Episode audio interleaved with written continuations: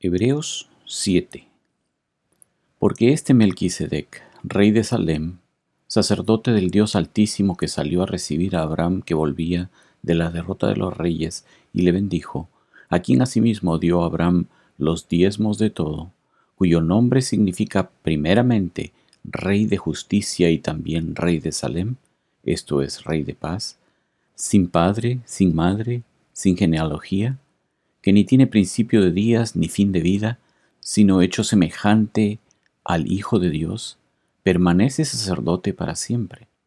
Considerad, pues, cuán grande era éste, a quien aún Abraham, el patriarca, dio diezmos del botín. Ciertamente, los que de entre los hijos de Leví reciben el sacerdocio, tienen mandamiento de tomar del pueblo los diezmos según la ley, es decir, de sus hermanos, aunque estos también hayan salido de los lomos de Abraham. Pero aquel cuya genealogía no es contada de entre ellos, tomó de Abraham los diezmos y bendijo al que tenía las promesas. Y sin discusión alguna, el menor es bendecido por el mayor. Y aquí ciertamente reciben los diezmos hombres mortales, pero allí uno de quien se da testimonio de que vive. Y por decirlo así, en Abraham pagó el diezmo también Leví, que recibe los diezmos, porque aún estaba en los lomos de su padre cuando Melquisedec le salió al encuentro. Si pues la perfección fuera por el sacerdocio levítico, porque bajo él recibió el pueblo la ley, ¿qué necesidad habría aún de que se levantase otro sacerdote según el orden de Melquisedec y que no fuese llamado según el orden de Aarón? Porque cambiado el sacerdocio, necesario es que también haya cambio de ley. Y aquel de quien se dice esto es de otra tribu, de la cual nadie sirvió al altar. Porque manifiesto es que nuestro Señor vino de la tribu de Judá, de la cual nada habló Moisés tocante al sacerdocio. Y esto es aún más manifiesto, si a semejanza de Melquisedec se levanta un sacerdote distinto, no constituido conforme a la ley del mandamiento acerca de la descendencia, sino según el poder de una vida indestructible. Pues se da testimonio de él, tú eres sacerdote para siempre, según el orden de Melquisedec.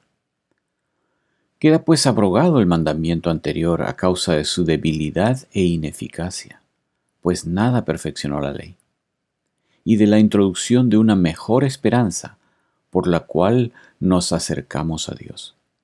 Y esto no fue hecho sin juramento, porque los otros ciertamente sin juramento fueron hechos sacerdotes, pero éste con el juramento del que le dijo, juró el Señor y no se arrepentirá, tú eres sacerdote para siempre según el orden de Melquisedec.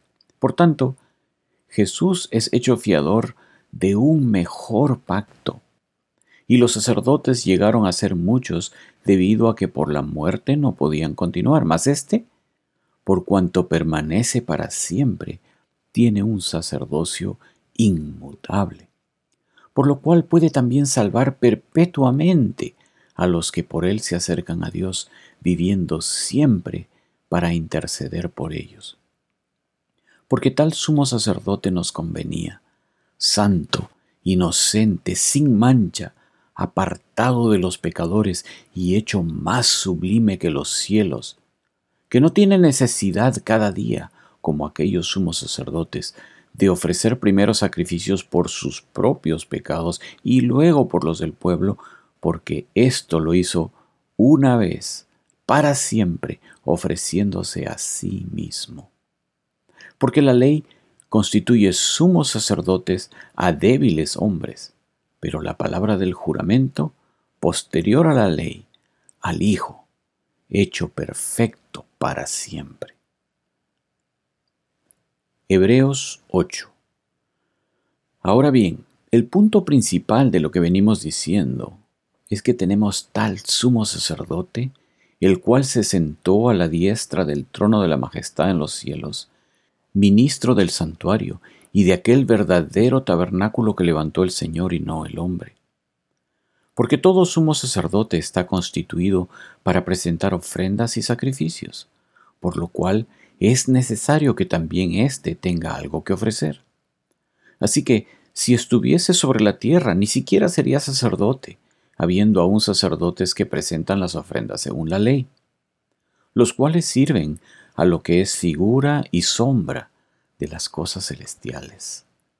Como se le advirtió a Moisés cuando iba a erigir el tabernáculo diciéndole, Mira, haz todas las cosas conforme al modelo que se te ha mostrado en el monte.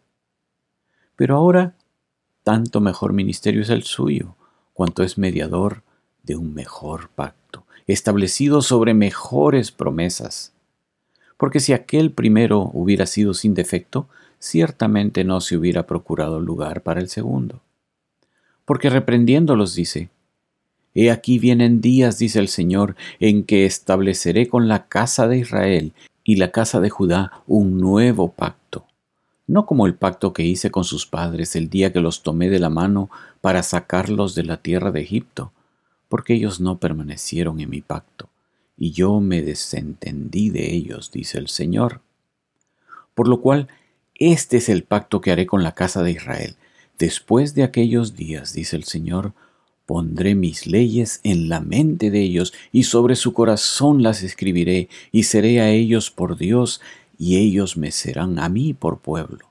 Y ninguno enseñará a su prójimo, ni ninguno a su hermano, diciendo, conoce al Señor, porque todos me conocerán, desde el menor hasta el mayor de ellos, porque seré propicio a sus injusticias y nunca más me acordaré de sus pecados y de sus iniquidades.